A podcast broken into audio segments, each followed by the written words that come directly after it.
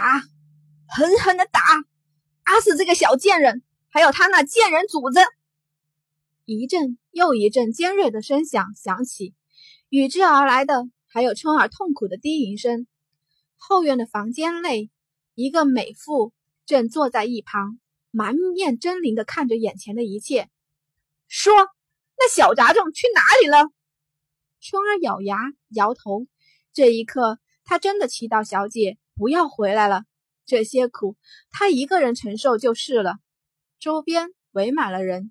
几乎整个安阳侯府的夫人、小姐、少爷都聚集在了这里。不过，除了恨意滔天的大夫人，其他的人都是过来看热闹的。大夫人那个恨呐，好好的一双儿女，一日之间尽是悉数被废。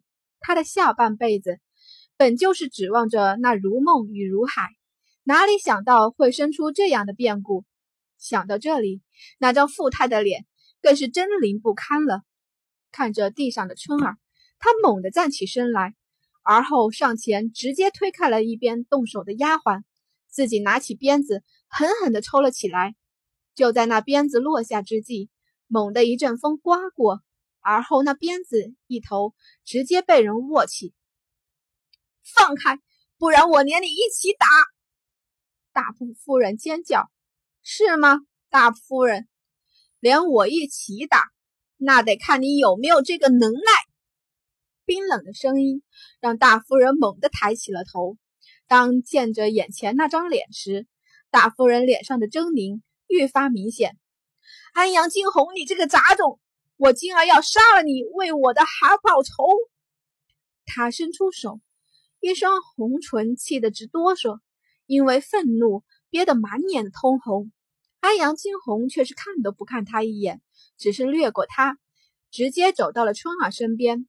他伸手拉起春儿，看着满身是伤痕的春儿，他的瞳孔微微的缩起。小姐，您为什么回来？为什么回来？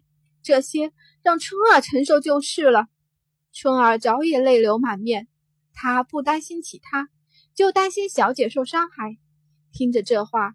饶是冷心的猩红都动容了，他轻叹：“春儿，是我对不起你，不过你放心，这公道我会替你讨回来的。”他自认自己没有做错，难道十三年所受的苦抵不过一只手臂？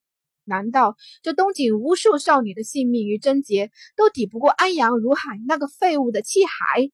他惊鸿所做的，不过都是为民除害，为他为春儿报仇。他何曾做错了？大夫人依旧尖声地指控着安阳惊鸿。